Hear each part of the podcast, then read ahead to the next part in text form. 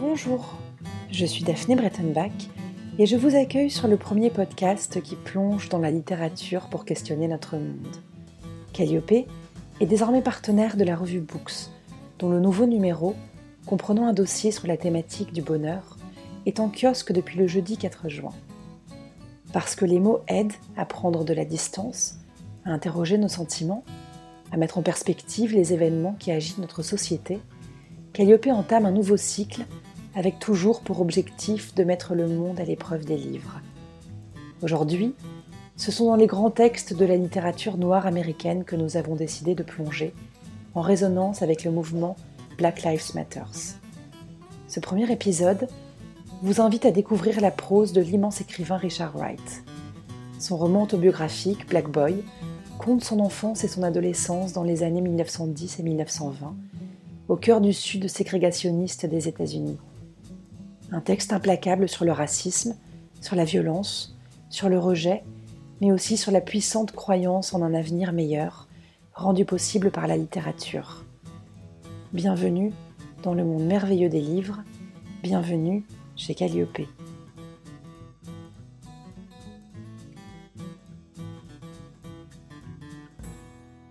C'est par les conversations de grand-mère que petit à petit, au cours des années, les maigres détails de la vie de grand-père me furent rapportés.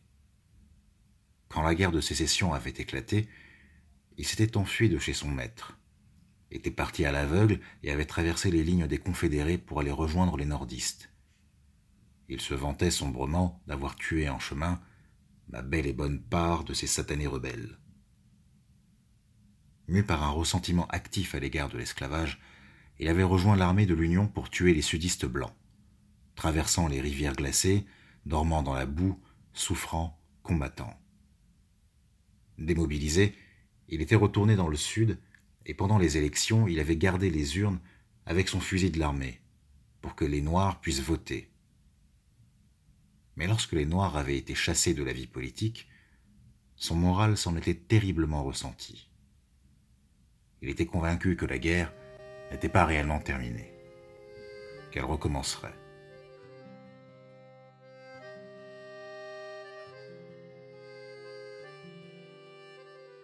Petit-fils d'esclave, Richard Wright naît en 1908 dans le Mississippi d'une famille métissée. Fils d'un métayer illettré et d'une institutrice, il s'installe à Memphis dans le Tennessee, au cœur du quartier des bordels. Peu après, son père sombre dans l'alcoolisme et abandonne sa famille. S'ensuivra une longue errance entre l'orphelinat et les maisons de ses proches dans le Mississippi et l'Arkansas. Son éducation est erratique mais il décroche son diplôme de fin d'études avec félicitations malgré tout. En 1925, il retourne à Memphis et découvre l'œuvre de Mencken, qui bouleverse sa vision du monde et de la condition des Noirs américains. Deux années plus tard, il rejoindra Chicago dans le Nord afin d'échapper aux politiques ségrégationnistes du sud des États-Unis. C'est là qu'il commencera à écrire et adhérera au Parti communiste. En 1946, pour échapper aux poursuites du gouvernement fédéral contre les militants de gauche à l'ère du macartisme, il se réfugie à Paris avec sa femme et sa fille. Pour lui, la France est le seul pays où il peut continuer à exprimer ses idées librement. Il fait la rencontre de Jean-Paul Sartre et d'Albert Camus et s'intéresse au courant existentialiste. Peu après, il devient français et s'engage dans un nouveau combat pour l'indépendance des peuples colonisés. Il meurt d'une crise cardiaque à Paris à 52 ans seulement, laissant derrière lui une œuvre dont il souhaitait qu'elle serve à rassembler deux mondes, celui des Blancs et celui des Noirs, afin de n'en faire plus qu'un. Black Boy est un roman autobiographique qui retrace l'itinéraire d'un jeune noir dans le sud des États-Unis au début du XXe siècle jusqu'aux années 1920, paru en 1945. Richard Wright y décrit avec précision la société ségrégationniste du Sud et les conditions de vie des Noirs américains de ces années-là. Son destin personnel est une magnifique illustration des enjeux politiques et sociaux qui bouleversent le pays. La vie du jeune Richard, entre Jackson dans le Mississippi et Memphis dans le Tennessee, est conditionnée par ce racisme omniprésent et particulièrement violent dans les États-Unis du Sud. Les conditions sociales sont épouvantables et les Noirs condamnés à exercer les métiers les plus mal payés et les plus humiliants. Lorsque le petit garçon évoque son grand-père, qui a pris les armes aux côtés des forces de l'Union pendant la guerre de sécession, il transcrit la profonde déception ressentie par la population noire après le formidable espoir que représenta la victoire du Nord et l'abolition de l'esclavage par Lincoln en 1865. Peu après, les lois Jim Crow imposent aux Noirs la ségrégation et la privation du droit de vote dans le sud des États-Unis, et à partir de 1915, ces derniers migrent par millions dans les grandes villes du Nord.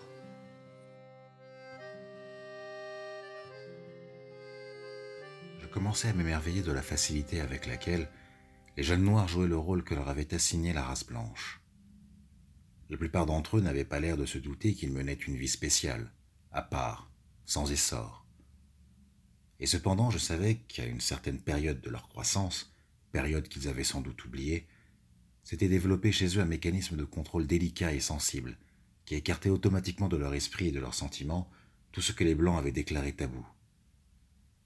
Bien qu'ils vécussent dans une Amérique où, théoriquement, les chances d'arriver étaient égales pour tous, ils savaient sans jamais se tromper à quoi ils pouvaient aspirer et à quoi ils ne pouvaient pas aspirer.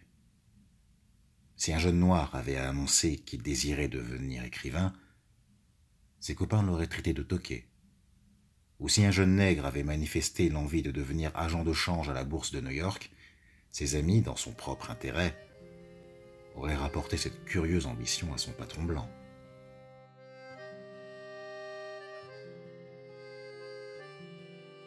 En nous racontant son histoire, Richard Wright dresse un tableau puissant du Sud ségrégationniste. Il parvient à nous faire ressentir la façon dont la société limite le développement de l'homme noir, qui, sans une volonté individuelle hors du commun, intègre le schéma qui lui est inculqué dès son plus jeune âge et finit par se donner lui-même la place que les hommes blancs lui ont attribuée.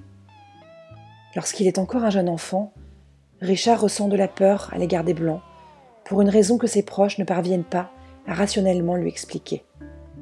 Cet univers lui est d'emblée connu comme dangereux et hostile. L'enfant noir est conditionné son comportement et ses pensées sont déterminés par cette éducation raciale. Pourtant, très tôt, le jeune Richard refuse non seulement la place que sa famille violente et bigote voudrait lui assigner, mais aussi l'identité de noir que les blancs voudraient lui voir endosser, avec tous les clichés accompagnant cette dernière soumission, vol, dévouement. Inadapté parce que son esprit est libre et le demeure, il se trouve mis à l'écart tant du monde noir que du monde blanc, ne parvenant au début pas à conserver un poste plus de quelques jours. Il tente finalement de faire des efforts pour survivre et amasser un peu d'argent, mais n'y parvient que parce qu'il s'accroche à son espoir de quitter le Sud. Il ne cesse jamais de mettre à distance les événements qui lui arrivent, de questionner sa condition et de composer avec les contraintes imposées par la société dans laquelle il vit. Si l'isolement et le désespoir l'accompagnent au quotidien, sa force de caractère lui permettront de transformer sa destinée.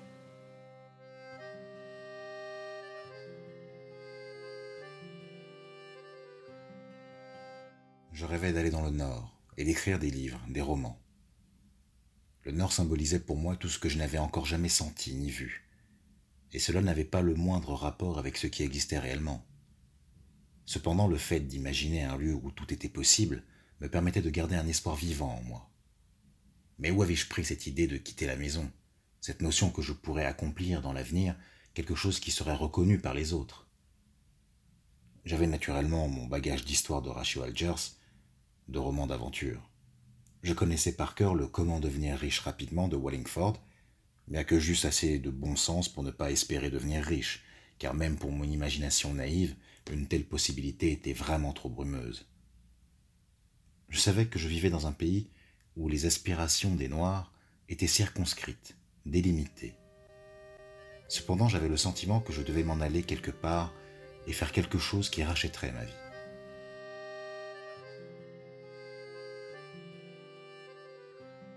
L'écriture et la littérature occupent une place particulière dans le roman. Lorsqu'il est petit, Richard Wright se lie d'amitié avec une jeune institutrice, logeant chez sa grand-mère, qui lui raconte des histoires et lui ouvre l'univers extraordinaire de la fiction. À l'adolescence, il vend un quotidien qui s'avère raciste pour l'unique plaisir de dévorer les histoires fantastiques de son supplément illustré. Cette découverte de la littérature bon marché le pousse à écrire lui-même Le vaudou du demi-arpent de l'enfer, qui sera publié par le journal local. À la fin de sa scolarité, ses excellents résultats lui permettent de lire un discours qu'il a lui-même écrit. Plus tard, jeune employé à Memphis, il lit avec avidité et sa vision du monde se trouve bouleversée par la découverte des textes antiségrégationnistes de Mencken. Il découvre là ce qu'est la littérature et quelle peut être sa force. Mencken lui montre que les mots peuvent être des armes. Sa soif de lecture devient extrême. Les livres l'aident à comprendre le monde des Blancs, le stimulent, le dépriment aussi, parce qu'il prend conscience de ce qui lui est refusé. C'est aussi la lecture qui lui donnera le courage de partir vers le nord, à la recherche d'un destin meilleur, dans lequel écrire va devenir son acte de rébellion. Ce livre culte et éblouissant sur la conscience noire, sur l'amour, sur la construction de soi, résonne tout particulièrement au cœur de la période que nous traversons. Le terme de Black Lives Matter est né en 2013 de la plume d'une activiste noire, Alicia Garza, en réponse à la relaxe d'un policier qui avait tué un jeune afro-américain. Ce mouvement dénonce les persécutions et les brutalités policières à l'encontre de la communauté noire, un jeune afro-américain ayant 20 fois plus de chances de mourir qu'un jeune blanc aux États-Unis. En 2013, Trevor Martin, un adolescent noir de 17 ans, non armé, a été volontairement tué par balle par un voisin qui sera reconnu non coupable. En 2014, Eric Garner, un homme noir de 44 ans, meurt étouffé par un officier de police. La même année, Tamir Rice, un garçon noir de 12 ans jouant avec une arme factice, est abattu par un policier qui sera exempté de poursuite. En 2020, George Floyd meurt étouffé lors de son interpellation à Minneapolis. N'oublions pas qu'il faudra attendre 100 ans après l'abolition de l'esclavage pour voir interdire la ségrégation sur le sol américain. N'oublions pas que le cri de guerre Black Lives Matter, véritable soulèvement populaire qui dénonce les violences policières impunies et pointe du doigt les discriminations quotidiennement subies par les Noirs américains, est né 68 ans après l'apparition de Black Boy. Replongé aujourd'hui dans ce grand livre, l'un des premiers, écrit par un noir sur ses conditions de vie, s'avère nécessaire, si ce n'est pas urgent, parce que les mots restent la plus belle manière d'éveiller les consciences.